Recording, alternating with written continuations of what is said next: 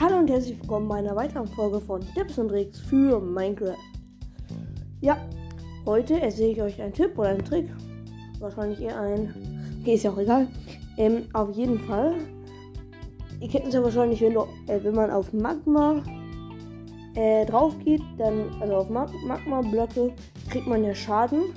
Wenn man sneakt, kriegt man ja keinen Schaden. Aber wenn du sneakst, bist du halt ja viel langsamer. Mhm. Deswegen gibt es einen Trick.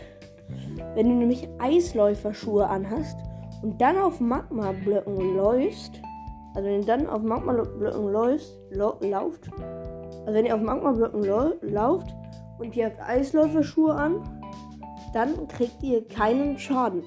Ich finde, es ist, wenn man Eisläuferschuhe hat, schon sehr schlau, das zu verwenden, weil es sich so eine Gelegenheit bietet. Ähm, und ich habe gedacht, davon kann ich euch ja mal erzählen. Genau. Ciao, ciao.